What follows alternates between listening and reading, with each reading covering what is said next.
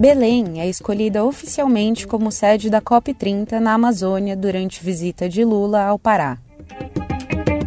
Estudo propõe transformar a Amazônia em uma fonte de retorno financeiro e mostra que a região cresce mais sem o desmatamento. Garimpos arrecadam mais de um milhão de reais por mês na Amazônia e avançam mais de 90% em oito anos.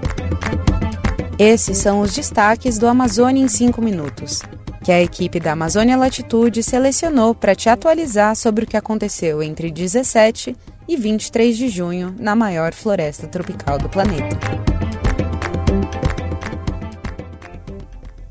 Pela primeira vez na história, a Amazônia vai sediar a Conferência do Clima das Nações Unidas, a COP30, a mais importante cúpula sobre o clima do mundo. O anúncio oficial foi feito pelo presidente Lula durante visita ao Pará, onde foi assinado o contrato de cessão do aeroporto Brigadeiro Protásio Oliveira para a implementação da COP30. O governo federal não vai medir esforços para que a gente ajude tanto a prefeitura de Belém quanto o governo do estado. A COP é a Conferência das Partes, onde representantes de países membros se reúnem por duas semanas para avaliar a situação das mudanças climáticas. A primeira COP aconteceu em Berlim, em 1995, após a entrada em vigor do tratado assinado por 197 países em 1992, comprometendo-se a estabilizar as concentrações de gases de efeito estufa na atmosfera. Desde então, a ONU convoca regularmente os países para essa cúpula climática. A escolha de Belém como sede ressalta a importância da região amazônica no combate à crise climática e na proteção ambiental. Medidas estão sendo tomadas para melhorar a estrutura da capital paraense. O estudo Nova Economia da Amazônia, elaborado por pesquisadores do Instituto WRI e de instituições científicas, apresentou estratégias para mudar o cenário econômico da Amazônia Legal. O estudo propõe uma mudança na forma como a Amazônia é explorada economicamente. Ao invés de continuar com práticas de exploração da natureza que não trazem um retorno financeiro adequado e muitas vezes causam danos ambientais, a proposta é adotar uma trajetória de descarbonização.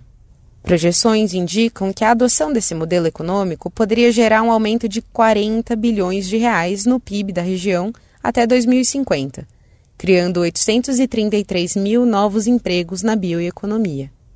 O estudo destaca a necessidade de investimentos e de ações para evitar os altos custos, tanto para a economia global quanto para o Brasil, e enfatiza que uma transição bem-sucedida na Amazônia pode levar à descarbonização de toda a economia brasileira, como afirma Rafael Barbieri, economista do WRI Brasil dentro da economia, a Amazônia sempre esteve a reboque do restante do país. Então, ela sempre foi a grande fornecedora de terras para a composição de capital e trabalho e gerar indústrias em outras regiões. Se a gente olha a Amazônia não só como aquela que segue a economia brasileira, aquela que lidera uma nova estruturação da economia, a gente tem uma nova perspectiva, uma perspectiva mais positiva para a própria Amazônia.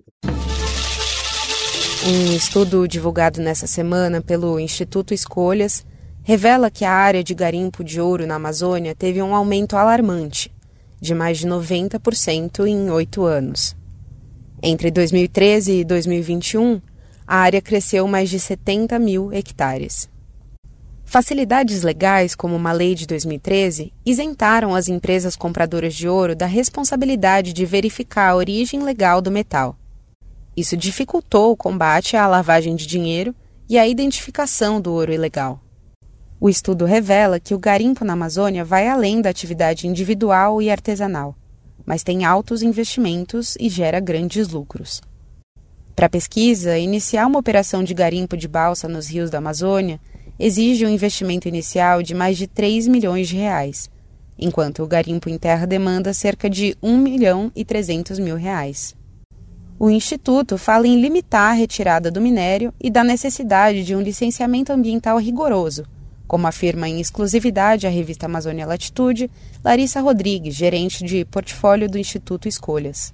Para mudar a realidade dos garimpos hoje, a gente precisa corrigir a legislação e criar regras para controlar o comércio de ouro, porque é controlando o comércio que a gente vai conseguir estrangular e fechar o mercado para o ouro ilegal. E para isso a gente precisa de mecanismos para provar a origem do ouro, né? Dentre eles, notas fiscais eletrônicas, guias de transporte, a marcação física mesmo dos lotes de ouro, porque é isso que faz com que seja possível investigar e punir os crimes. E também a gente precisa tratar as operações garimpeiras como indústria, porque é isso que os garimpos são hoje. Eles não são mais uma atividade artesanal, pequena. Então, os garimpos são grandes e precisam passar para o regime de concessão de lavra, que é onde hoje opera a indústria de mineração.